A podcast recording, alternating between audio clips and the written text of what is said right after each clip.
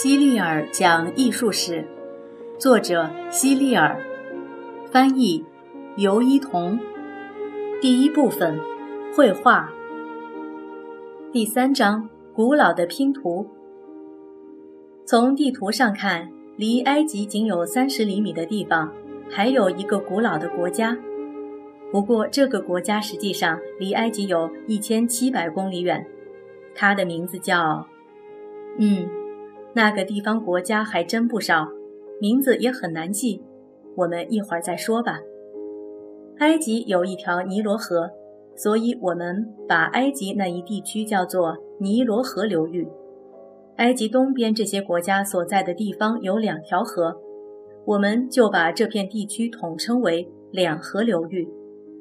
你一定还想知道那些国家的名字，那我就告诉你吧。两河流域的国家有美索不达米亚、加勒底、巴比伦王国，还有亚述。圣经里的伊甸园据说就是在这里。两河流域和尼罗河流域一样，都是世界上最古老的文明区域之一。不过，我们也不知道哪个流域的历史更加悠久一些。两河流域的那些城市。在当时所有的城市中，可以说是最重要的，也是最大的，也许比现在的纽约和伦敦还要重要，还要大。统治他们的是一些威武但是残暴的国王。不过，在这些古老的城市里，当初的建筑物现在已经不复存在了。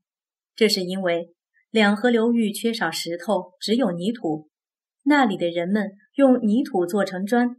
盖房子，土房子当然不像埃及人的石头宫殿那样能保存很久了。而且两河流域的人只是把砖块放在太阳底下晒干，没有像古埃及人那样用火烧过。晒干的泥土很容易碎裂，如果不及时修补，晒干的土砖盖成的房子是很容易坍塌的。那些曾经宏伟壮丽的城市。现在已经只剩下一堆堆残土，看上去像是天然形成的小山丘。你肯定想过，既然烧制的砖块能够保存很长时间，那为什么两河流域的人们不生产一些这样的砖块呢？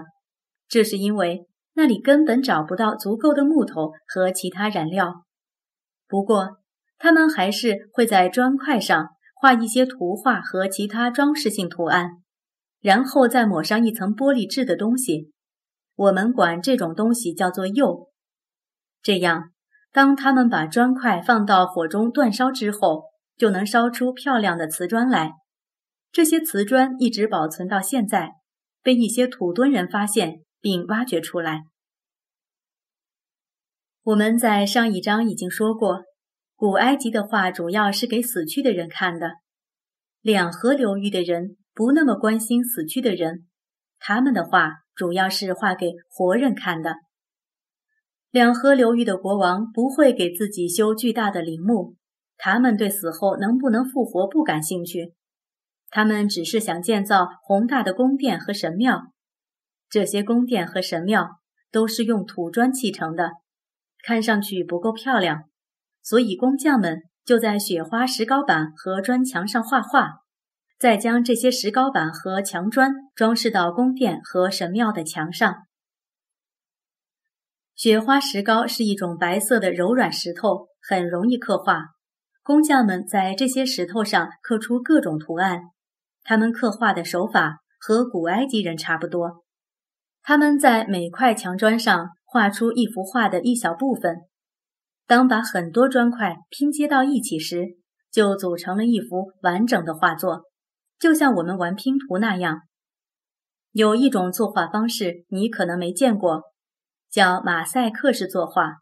这种作画方式是把很多种不同颜色的小石块拼接在一起完成图画。两河流域的画家最早使用的就是这种方式。古埃及人在陵墓和神殿中所做的画，直到今天还保留在原地。木乃伊棺木上的图画已经被移到博物馆里保存起来。那么，两河流域的绘画呢？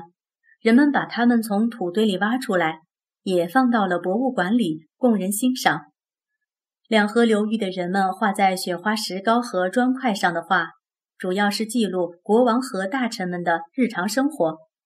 那时候，国王和大臣最喜欢做的事情就是狩猎和打仗，所以很多画画的都是他们在打仗或者狩猎时的场景。我们在两河流域发现的图画有很多方面都与古埃及绘画很像，比如两河流域画像中的人物也和古埃及画像一样，脸侧向一边，眼睛却看向正面。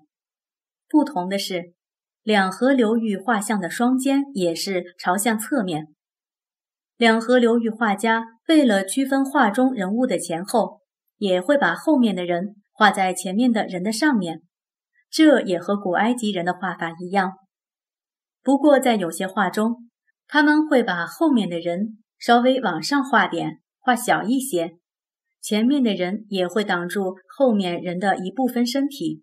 这种表现远近距离的画法叫做透视法，但两河流域的画像却和古埃及的画像很不一样。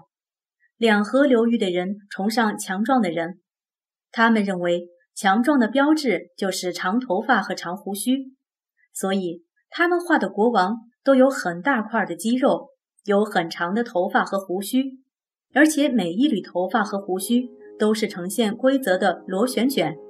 就像刚刚用铁棒烫出来一样有形。与埃及人相比，两河流域的人画的动物要更自然些。他们最喜欢画的是狮子和公牛，因为这两种动物都非常强壮。另外，两河流域的人很擅长画图案和边框装饰，其中有一种装饰图案叫做圆形花饰，中间是一个圆点。周围镶有许多环形的花纹，直到今天，这种图案还在使用。他们还喜欢画一种叫做连接环的图案。我们在浴室的地板砖上，或是公共建筑的砖墙上，都能看到这种图案。两河流域有一种图案，在很多国家都很受欢迎。这种图案是一种树，叫做生命之树。这种树与自然界中的树木不同，它长满了各种各样的树叶、花和果实。在地毯和刺绣上常能见到这种图案。至于它有什么含义，为什么叫做生命之树，我也不知道。你不妨自己猜猜看。